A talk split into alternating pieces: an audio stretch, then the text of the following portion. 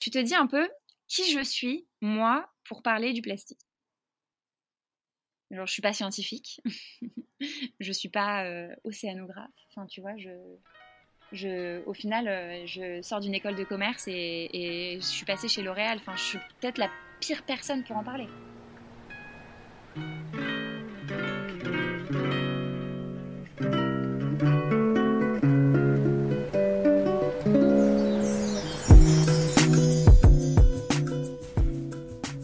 Bienvenue sur En Transition, un podcast créé par des alumni de l'EDEC.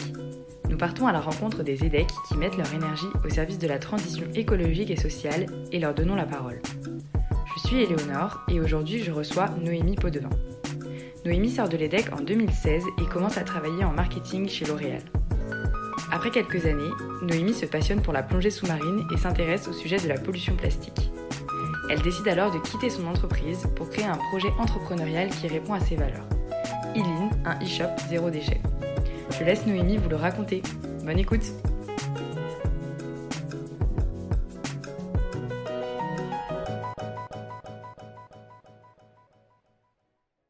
Bonjour Noémie. Bonjour Éléonore. Comment ça va? Bah écoute, super bien. Et toi? Ouais. très bien. Très très bien. Euh, je suis ravie de t'accueillir euh, sur, euh, sur le podcast pour ce, ce deuxième épisode que j'enregistre. Est-ce que tu pourrais te présenter? Ouais, carrément. Mais déjà, merci de me recevoir. Ça me, ça me fait super plaisir d'être euh, d'être avec toi. Euh, donc moi, je m'appelle Noémie. Je suis la cofondatrice d'Ilin. Donc Ilin, c'est une euh, boutique de cosmétiques zéro déchet et aussi une, une ancienne EDEC diplômée en 2016. Voilà. Donc là, tu nous as parlé de ce que tu fais actuellement. Est-ce que tu pourrais nous dire ce que tu faisais avant Ilin oui, bien sûr. Alors, euh, avant Eline, j'étais euh, dans un parcours euh, beaucoup moins engagé et beaucoup plus classique. j'étais chef de projet en marketing développement chez L'Oréal. Donc, dans la cosmétique, toujours. Et mon travail, c'était de développer des nouveaux produits pour, pour la marque L'Oréal Paris. Comme tu le sais, le point commun de tous les invités du podcast En Transition, c'est qu'ils ont fait l'EDEC. Et toi, j'aimerais savoir pourquoi tu as choisi de faire l'EDEC. Ah, alors ça, c'est une bonne question. Euh, alors pour le coup, niveau EDEC, j'ai pas fait un, parcours euh, super classique euh, parce que j'ai pas fait prépa déjà. Donc en sortant, en sortant du lycée, moi j'étais j'étais passionnée par plutôt tout ce qui était culture, culture asiatique. je m'étais pas du tout projetée de faire une école de commerce. Et donc, je suis partie étudier en Angleterre et en Chine pendant trois ans. tout ce qui est sur bah, le chinois, la culture chinoise, la culture américaine. c'est un peu étrange de dire que je suis partie en Angleterre pour faire ça, mais il y avait une fac spécialisée là-dedans en Angleterre. Donc j'ai fait ça pendant trois ans. Et ensuite, suite à ça, je suis rentrée en France. là, j'ai travaillé pendant un an. J'ai commencé à travailler dans la mode. Mon objectif, c'était plutôt de me, de me projeter euh, en Asie dans la mode. Donc vraiment, rien à voir avec euh, ce que je fais aujourd'hui. Euh, comme quoi la vie, parfois, vers des concours de circonstances, on change du tout au tout. Et, et suite à mes, à, mes boulots pendant cette année, du coup, qui ressemble un peu à une année de césure, je me suis dit, bon, ça serait pas mal que je me forme un petit peu, que j'ai un parcours un petit peu plus business. et donc, c'est comme ça que j'ai commencé à, à regarder les écoles de commerce. Et j'ai tout de suite accroché avec l'EDEC euh, parce qu'il y avait un côté, euh, bah, déjà pour le côté associatif, et j'avais l'impression qu'ils recherchaient des profils un peu plus atypiques, qui sortaient un petit peu plus des cases que d'autres écoles. Et ça, ça m'a beaucoup plu. Et donc, je suis arrivée en fait à l'EDEC comme ça, en, directement en deuxième année. Donc, un peu comme les AST2 euh, ou MIM pour ceux qui ont fait des études à l'international. Et du coup, tu arrives à l'EDEC. Euh, est-ce que tu peux nous parler de ton expérience EDEC euh, Par exemple, quel est ton, ton meilleur souvenir de l'EDEC? Il y en a beaucoup. Hein. C'est quand même euh, hyper riche. C'est quand même hyper, hyper fort en, en tout, en émotion, je trouve, de, de, de faire l'EDEC. j'ai beaucoup de très bons souvenirs. Je pense qu'un de, de mes super souvenirs, c'est bah, en, deuxième année, lors de l'événement qu'on a fait avec, avec mon asso, j'étais au, au ski club. Et donc ça, c'était, un moment hyper fort de, de voir ce, ce, pourquoi tu travailles se concrétiser. Donc ça, c'était super chouette. Et sinon, sinon, beaucoup, beaucoup de très, très bons souvenirs en dernière année. Où, comme j'avais prévu, comme j'avais déjà fait mes années à l'étranger, j'ai décidé de faire un master à, à, Lille, de rester à Lille. Et j'ai fait le master en marketing. Et franchement, c'était une année trop intéressante. et j'ai de tellement bons souvenirs de cours ce qui peut être un peu bizarre de dire ça, mais vraiment de trop trop bons souvenirs de case studies sur lesquels on a bossé. Enfin, donc c'est pas très spécifique, mais cette année-là, en tout cas, moi c'est ce qui m'a marqué, c'était la richesse en tout cas de nos échanges dans, certains cours de ce master. Ensuite, donc tu sors de ton, ton MSc marketing. Est-ce que tu as un objectif précis? Ou alors comment tu vis euh, le moment où tu dois soit trouver ton stage de fin d'études, ton CDI, quel choix tu fais? Alors, écoute, à ce moment-là, moi, j'étais très décidée, je voulais repartir en Chine. C'était euh, mon objectif. Euh, j'avais habité en Chine un petit peu pendant six mois déjà avant. Je voulais y retourner, etc. Et en fait, ce qui s'est passé, c'est qu'en dernière année, on a fait, on a fait un case study sur L'Oréal c'est quelque chose que L'Oréal organise tous les ans, qui s'appelle le brainstorm. Et, euh, des RH de L'Oréal viennent en fait, et donc vous avez une thématique, un, sujet, et euh, en petits groupes, vous devez proposer une solution. Et en fait, suite à ça, déjà, je m'étais beaucoup amusée parce que euh, créer des produits, c'est un côté très très créatif, et c'est ce qui me plaisait beaucoup en marketing, c'était ce côté vraiment devoir réfléchir à des solutions hyper nouvelles, de créer un packaging. Enfin, je trouvais ça assez créatif et ça me plaisait. Et, et bref, suite à, suite à ce, cette sorte de, de, de, case study, je ne sais pas si c'est un concours, on pourrait dire, on n'a pas gagné, mais par, mais par contre, j'ai été j'ai été remarquée, on va dire, par une des RH qui était présente. Et suite à ça, on m'a proposé un stage. Et du coup, je me suis dit, bon, bah, j'avais prévu de partir en Chine, de continuer de travailler dans la mode. En vrai, je ne savais pas vraiment pourquoi j'étais pas. Enfin, on sait, on sait pas forcément euh, pourquoi on fait les choses. À un moment, on se dit, bon, allez, euh, ça me semble, ça me semble intéressant. C'est ce qui me paraît euh, aujourd'hui comme étant la chose qui me plaît le plus. Donc, je pars là-dedans. Et là, je me suis dit, bon, on me propose un stage en marketing. J'en ai jamais fait dans la cosmétique. Je connais pas. C'est mon dernier stage. C'est peut-être l'occasion de faire un truc faire un truc différent et d'apprendre autre chose. Et du coup, je me suis dit, allez, go, euh, on, se lance là-dedans. Et donc, je me suis lancée dans ce stage, à la suite duquel on m'a proposé un CDI, et du coup, bah, je suis restée. Et euh, qu'est-ce que tu faisais précisément euh, chez L'Oréal? Donc, chez L'Oréal, je travaillais en, marketing, dans la division marketing international pour L'Oréal Paris, donc pour toute la partie sur les cheveux. Et donc, mon travail, c'était bah, de, de m'occuper des, des, marques pour lesquels je travaillais, pour travailler avec les laboratoires sur des, nouvelles, des nouveaux produits à sortir dans les deux, trois années qui suivent pour alimenter la gamme. Donc, c'est créer un produit donc de, tout en tout, quoi, de, depuis sa formule jusqu'au packaging, de travailler avec les pays ensuite qui vont vendre le produit pour réfléchir ensemble à comment le vendre au mieux, travailler à la sur la communication, donc, tu nous as dit qu'avant, tu, as travaillé chez L'Oréal, donc j'imagine que tu as démissionné. Oui, tout à fait. Bah, alors écoute, je suis restée euh, deux ans. Enfin, si on compte le stage, ça fait deux ans et demi. J'étais à un moment où euh, je devais changer de poste. Et en fait, parce que c'était le, roulement un peu classique, euh, si tu veux, de, L'Oréal, au bout de deux, trois ans, tu changes de poste. Et on me proposait des postes et il n'y avait rien qui me plaisait. Et je me disais, j'ai pas envie de faire la même chose que ce que je venais de faire, mais juste sur une autre marque. Euh, peut-être peut-être du digital, euh, peut-être quelque chose ouais, de, plus digital. Euh, mais bon, pareil, c'était plutôt par, parce qu'il fallait trouver quelque chose qui m'intéressait et pas parce que ça me bottait vraiment. Et, et je sentais déjà que j'étais pas épanouie à 100%, quoi. Qu'il y avait des choses qui, qui collaient pas. Mais je savais pas encore ce que c'était. Tu vois, quand tu as cette sorte de, de, mal-être où tu te sens pas très aligné, mais tu sais pas pourquoi. c'est un sentiment un peu, voilà, un peu, ouais, tu es, en décalage, mais tu sais pas pourquoi. Et en fait, j'ai commencé à, à, me passionner pour un sport à ce moment-là, qui est la plongée sous-marine. Et donc, bah, j'ai commencé à en faire beaucoup, beaucoup, beaucoup, à en faire pendant les vacances, à descendre les week-ends à Marseille pour plonger. Et, ça, ça me plaisait beaucoup. J'ai commencé à m'intéresser énormément du coup au milieu marin. et c'est comme ça que j'en suis arrivée à m'intéresser à la problématique du plastique. Donc ça, c'était, c'était en quelle année? C'était en 2018.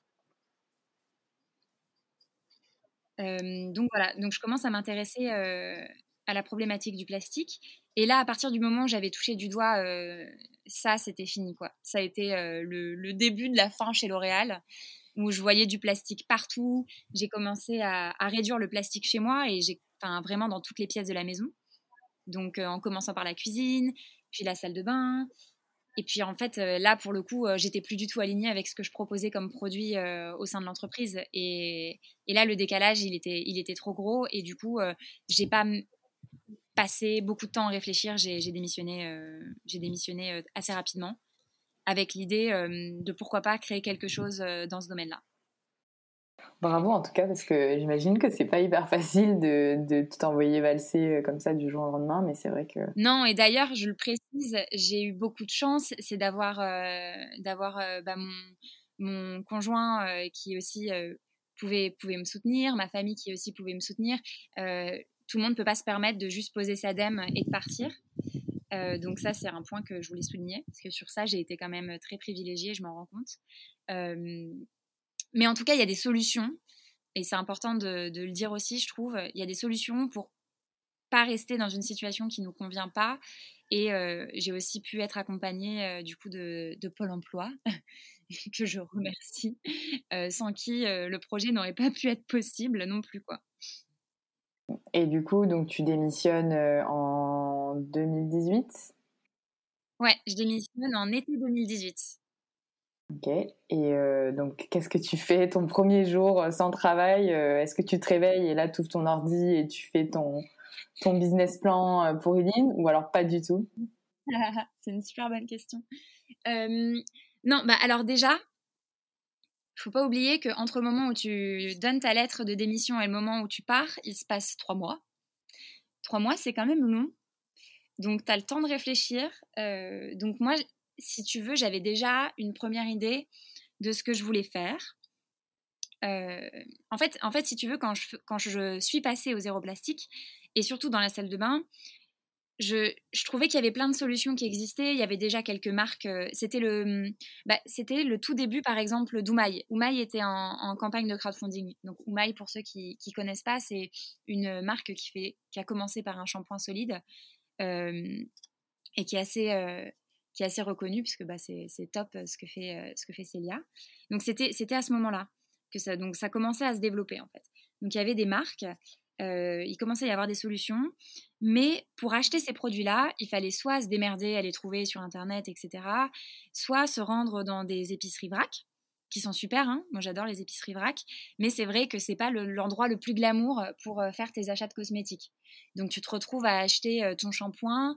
Euh, déjà, t'as pas beaucoup de choix, et tu te retrouves à l'acheter entre le silo de lentilles en vrac et le vinaigre ménager, tu vois. Enfin, c'est pas, pas une expérience très glamour.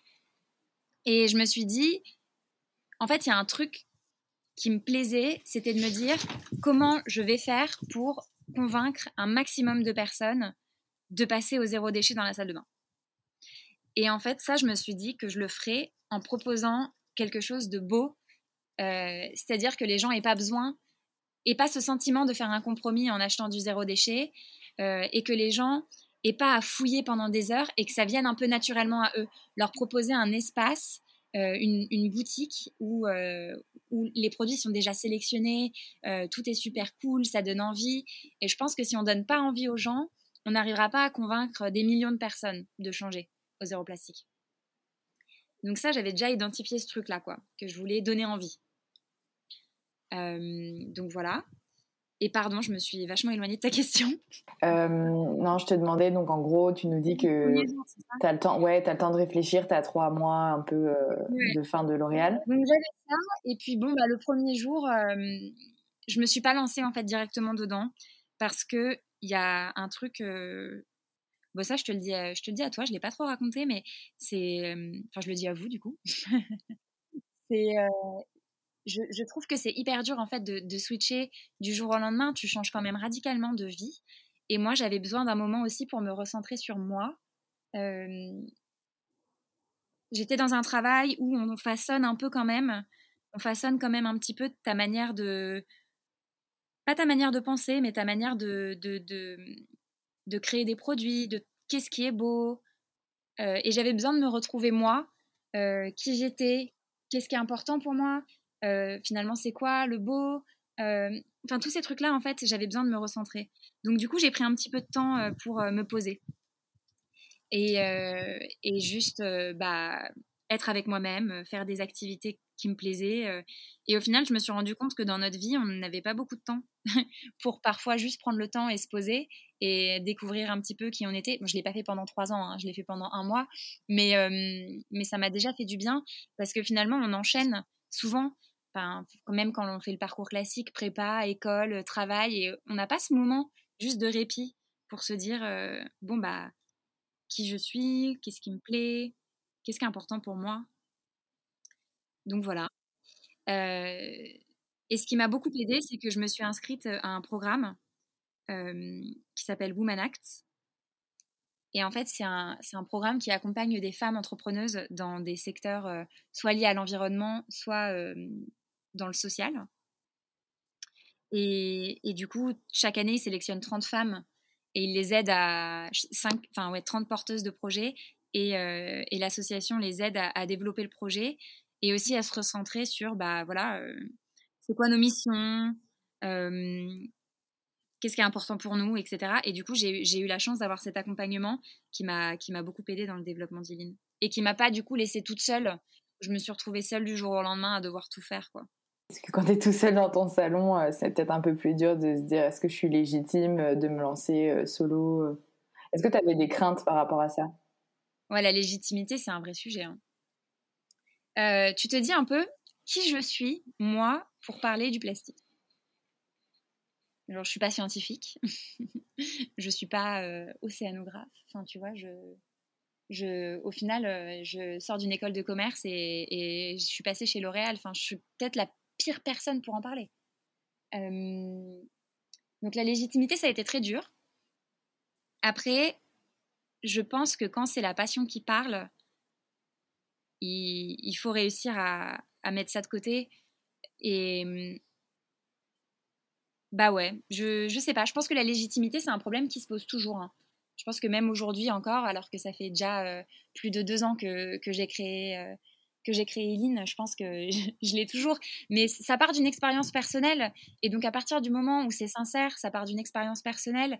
Euh, moi, j'ai fait ça pour devenir zéro déchet. Voici les problèmes que moi j'ai rencontrés. Et peut-être que je peux vous aider ou en tout cas peut-être que mon vécu peut vous aider dans votre transition aussi. Si ça parle de ça, je pense que la légitimité, il euh, n'y a pas de souci. quoi.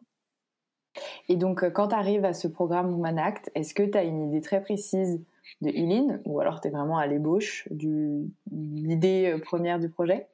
Alors, non, j'avais une idée très précise à ce moment-là. l'idée, elle a un peu bougé en fait entre le moment où, où j'ai démissionné et le moment où j'ai commencé le programme. C'est-à-dire que quand au début, en fait, quand je suis partie de. Enfin, quand j'ai posé Madame, je voulais vraiment créer une boutique physique où tu aurais des trop beaux contenants. Je vous donne mon idée initiale du truc.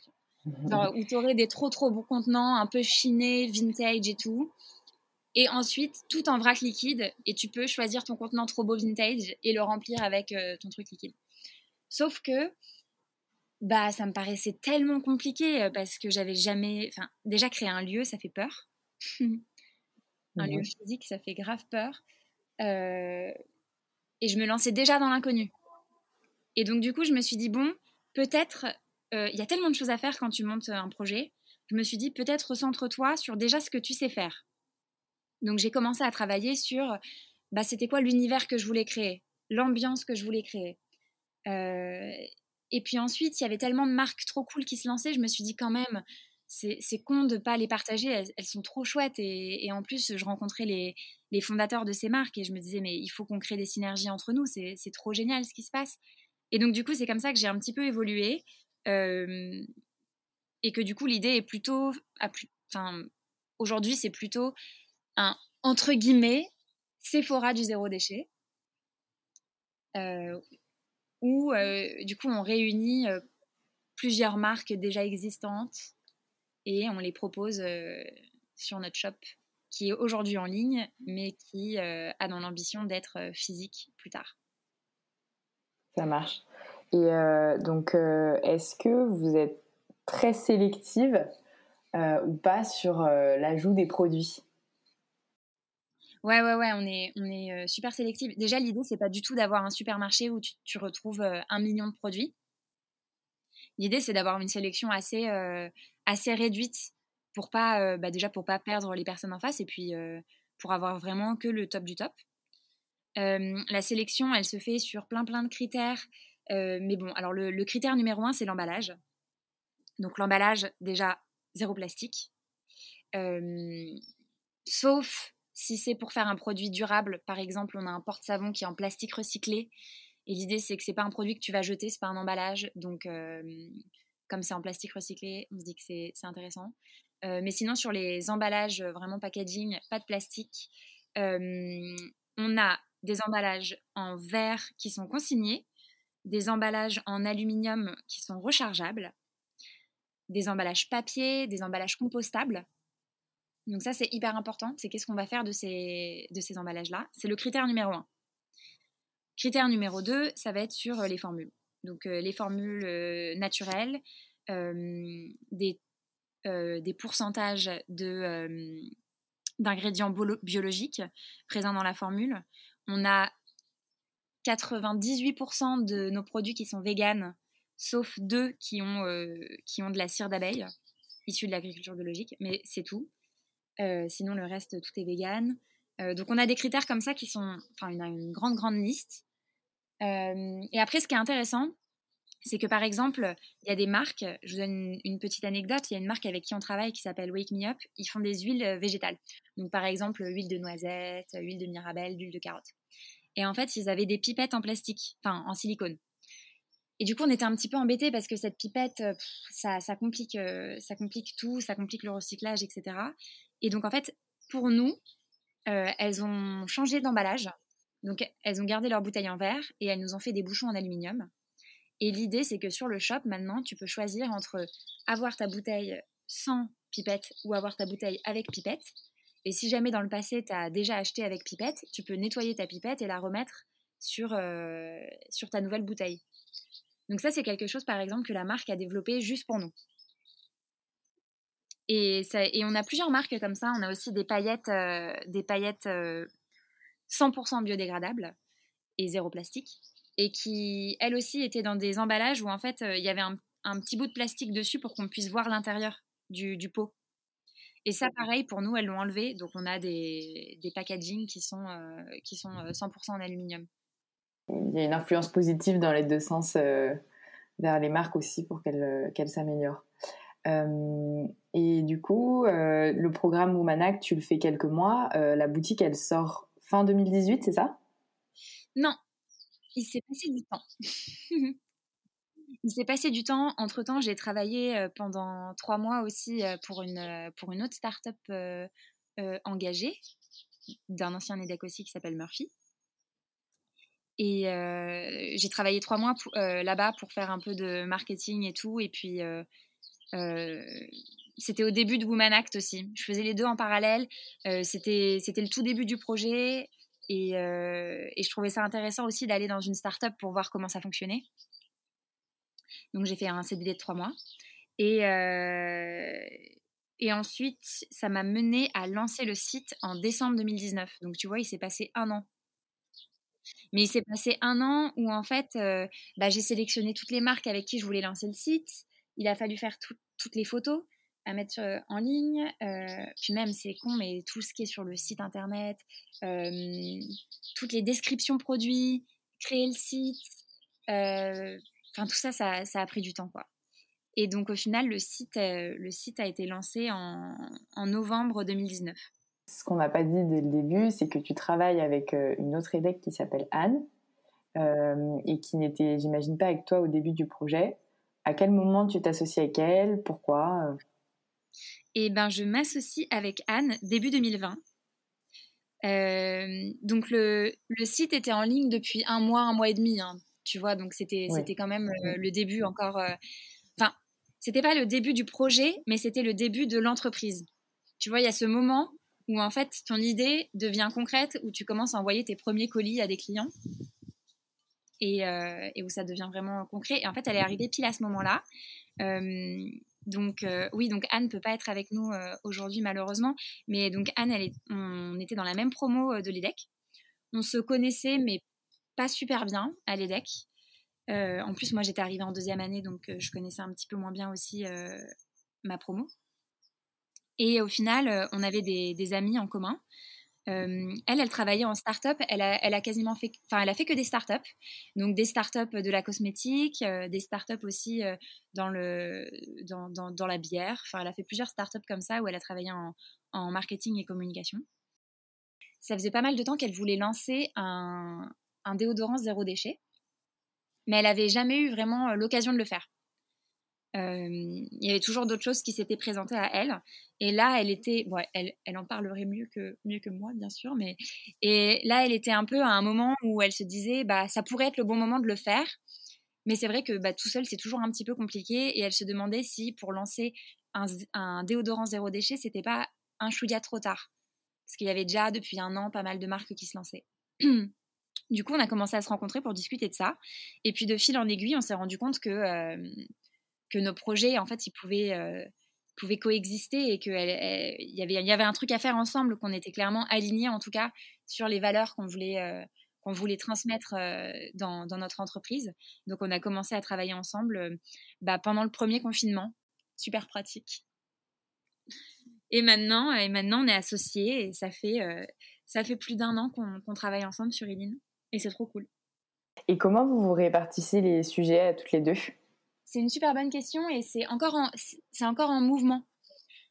Euh, en fait, au début, on nous a dit, mais enfin, cette association n'a pas trop de sens parce que vous êtes toutes les deux euh, issues de l'EDEC. Vous avez, même s'il y en a une qui a fait des startups euh, et moi un gros groupe, vous avez quand même travaillé toutes les deux en communication marketing. Enfin, tu vois, normalement, on te dit, mais il faut se compléter quand tu montes une entreprise. Et en fait, on s'est rendu compte que oui, ça, c'était les... notre parcours sur le papier, mais qu'au final, on était très très différentes dans notre manière de fonctionner et on n'aimait pas les mêmes choses. Donc du coup, on a commencé à, tester et à se répartir un peu des sujets. Et si tu veux, aujourd'hui, Anne, elle va travailler beaucoup plus sur euh, toutes les questions de performance, euh, bah, voilà, de performance de vente, euh, d'analyse. Elle va travailler sur toute la partie acquisition, euh, acquisition de nouveaux clients, rétention, service client, euh, et à terme sur du développement produit. Alors que moi, je travaille plutôt sur la relation avec les marques, le référencement de nouvelles marques, je travaille sur la communication. Voilà. J'ai la joie aussi de faire la comptabilité. Donc on s'est réparti un peu comme ça. Mais bon, c'est encore en mouvement, hein, donc il y, y, a des choses qui évoluent et, et, qui, et qui vont changer dans l'avenir aussi. Je sais que c'est une question dure, mais je pense que c'est intéressant. Tu pourrais nous décrire un peu une semaine ou une journée type chez Eileen Ah ouais, c'est dur, hein. surtout en ce moment. euh... Bah, c'est compliqué parce que parce que y a en fait, en ce moment, pour tout te dire, on est sur euh, des projets assez long terme, contrairement à l'année dernière où on était vraiment dans on va lancer la on lance la boutique, donc on n'était que sur de l'opérationnel. Là, on essaye de prendre un petit peu de recul, on est en train de, de, chercher des fonds et on est aussi en train euh, de, de travailler sur, euh, sur, sur l'ouverture d'une boutique pour la fin de l'année. Donc, donc les journées sont très éclectiques. Mais bon, je dirais que le matin, souvent, on fait plutôt, on prépare des colis, les envoie des commandes, on répond à nos clients, on est, on est présent sur les réseaux sociaux, donc on fait toute la partie un peu échange client, envoi de colis parce que ça on l'a gardé en interne, etc. on fait toujours un point d'équipe tous les matins un petit point d'équipe pour, pour se dire c'est quoi nos missions de la journée, le lundi, on fait un point sur la semaine d'avant, ce qui nous a plu, ce qui nous a pas plu, comment on s'est senti. Parce que pour nous, c'est hyper, enfin, c'est un projet euh, qui est hyper humain, donc c'est hyper important qu'on se sente bien, quoi, et, qu'on communique. Voilà. Euh, et ensuite, euh, l'après-midi. L'après-midi, il n'y a pas de réunion. Donc on essaye de s'organiser comme ça. On essaye de faire le matin euh, s'il y a des points et des réunions à faire, on les fait le matin et l'après-midi, comme ça, chacun, chacune peut bosser sur euh, ces sujets. Et donc moi, par exemple, l'après-midi, euh, souvent, je vais avoir un appel avec une des marques avec qui je travaille pour bah, qu'on connaisse un peu les nouvelles actus, qu'on s'organise un peu sur si on veut faire un, plan, une opération ensemble, je sais pas, par exemple, un concours, un live Instagram, genre qu'est-ce qu'on peut faire pour, pour booster un peu, un peu la marque, etc. Euh, et ensuite, en ce moment, sinon, euh, je bosse beaucoup sur, euh, sur la partie recherche de fonds. Quoi. Et tu parlais de projets de long terme, notamment le développement produit. C'est quoi vos, vos, futurs projets à venir? Alors là, c'est, c'est principalement, du coup, ce que je disais, l'ouverture d'une, d'une, d'une boutique, d'un lieu physique, mmh de la maison Iline. Donc, on travaille à fond là-dessus. on espère pouvoir ouvrir ce lieu euh, cette année, en fin d'année. Et du coup, ce lieu, il va nous permettre aussi de, euh, de proposer d'autres produits. Parce que comme aujourd'hui, on n'était que en e-commerce, on proposait principalement des produits solides. Et en fait, d'être euh, en boutique, ça va nous permettre de proposer du liquide, du vrac. Donc, bah, tout ce qui est sur des shampoings, des gels douches, de la parfumerie, etc. Euh, des hydrolats, par exemple, de l'eau de rose, euh, de l'eau de lavande, etc. Et euh, dans tous ces produits qu'on aimerait rajouter, on va pas passer que par des nouvelles marques, on va aussi essayer d'en développer nous-mêmes pour avoir de plus, enfin, de commencer à proposer une offre aussi e en direct. Est-ce qu'il y aurait un conseil, une info ou quelque chose que tu aurais aimé savoir avant de, de lancer e Bah écoute, si, je pense que le truc le plus important, mais c'est un peu bateau, j'ai l'impression que c'est toujours le truc qu'on te dit euh, quand tu montes un projet, c'est faut, faut, faut, y aller, faut tester des trucs quoi. Parce qu'en fait, tu arrives facilement euh, dans cet engrenage où tu, tu conceptualises tout, tu réfléchis à tout et puis tu n'appuies jamais sur le bouton. Mais en fait, faut, faut se lancer. Le, le, le truc peut pas être parfait dès le début, c'est impossible il manquera toujours un million de choses auxquelles tu n'as pas pensé, etc. Donc il faut, il faut se lancer petit et puis construire, une fois que tu t'es lancé, construire par-dessus, quoi. Enfin, moi en tout cas, c'est comme ça que je l'ai, que je l'ai vécu. Et c'est comme ça qu'on avance euh, un peu au quotidien euh, euh, sur Eline. Tu vois, Eline, c'est pas parfait. Il manque encore un million de produits, de types de produits, de catégories de produits qu'on aimerait proposer. Il y a plein de choses sur le site internet qui vont pas forcément, qu'on aimerait changer. Par exemple, euh, sur le site internet, on aimerait, on aimerait beaucoup travailler sur, euh, sur un, site euh, low carbone website, donc qui soit pas peu énergivore, enfin des choses comme ça. Et c'est des choses qu'on n'a pas encore eu le temps de faire, mais qu'on va faire au fur et à mesure. Et je pense que ça, c'est important, c'est de se dire, tu pourras pas lancer dès le début un truc parfait. Donc c'est pas grave, il sera déjà très bien comme il est, et puis tu construis par-dessus. On mentionne le nom d'Iline. Est-ce que tu peux nous expliquer ce que ça veut dire et comment tu as eu l'idée du nom? Ouais, euh, donc ça s'écrit I-L-I-N et ça veut dire I like it naked. Donc je l'aime nu. Et en fait, c'est parti des, boutiques zéro déchet. Alors pas trop en France, mais euh, en Angleterre et en Italie, ça s'appelle des naked shops, donc des, des boutiques toutes nues quoi. Et j'aimais trop ce concept. Et, après, j'ai commencé à réfléchir à ce que je voulais comme type de produit. Et je me suis dit, bah, moi, je veux des produits euh, nus, sains et cool. Et donc, du coup, j'ai écrit comme ça sur mon papier euh, I like it naked, I like it good, I like it cool. Et je me suis dit, bon, bah, I like it naked. Euh, ça, tu vois, le, les, ces, trois, ces trois phrases, ça sera un petit peu notre, notre, notre, ambi enfin, notre ambition, non, non, mais notre, notre moto, tu vois, d'entreprise. Et puis, I like it naked, c'était un peu long. Et puis, la galère, t'imagines, pour les mails, euh, Noémie, impossible. Donc, je me suis dit euh, que Eileen, ça, ça, sonnait bien et que voilà. Mais pareil, hein, le nom, euh, c'est, c'est toute une histoire quand tu. Enfin, pour te dire, allez, c'est ça, c'est le nom de ma boîte. pendant quelques semaines, tu as ce truc où tu te dis, mais c'est bizarre, non? Comme si c'était le prénom de ton enfant, quoi. ouais, j'imagine. ok, euh, bah top. Bah, on arrive bientôt à la fin. Euh, est-ce que du coup, euh, tu aurais un conseil à donner à un EDEC qui est hyper intéressé par ces sujets de transition, mais qui n'ose pas forcément se lancer? Mmh. bah Déjà de rejoindre EDEC en transition. non, bah le, le je dirais le plus important, et ça c'est un truc qu'on nous apprend quand même pas mal à faire à l'EDEC, c'est d'échanger, d'aller à la rencontre des gens.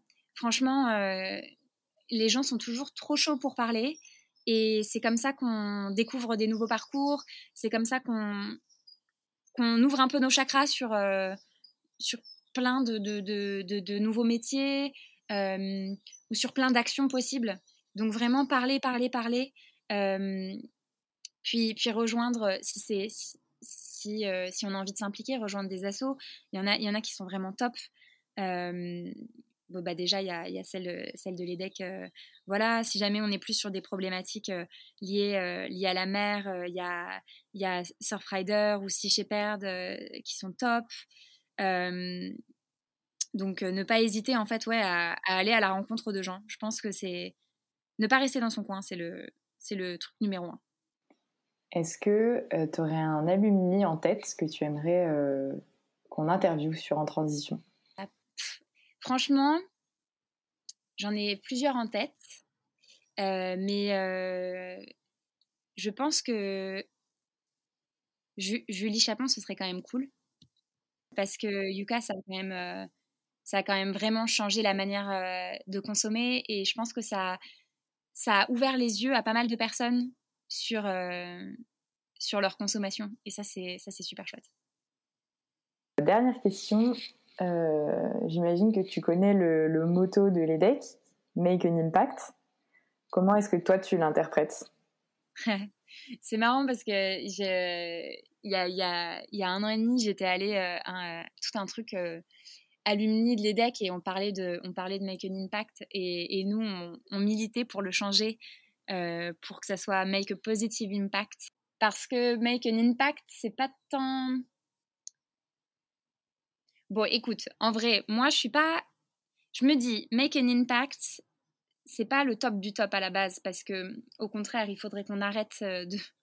de... faudrait qu'on fasse le moins d'impact possible sur euh, la planète, qu'on soit le plus le plus, le plus doux, le plus en osmose possible avec notre planète. Du coup, on va vraiment le faire sur Make an Impact, c'est-à-dire euh, être acteur du changement, s'engager pour le changement. Moi, c'est peut-être plutôt comme ça que je le vois. Euh, et du coup, ça, ça commence par, euh, par juste une action, en fait.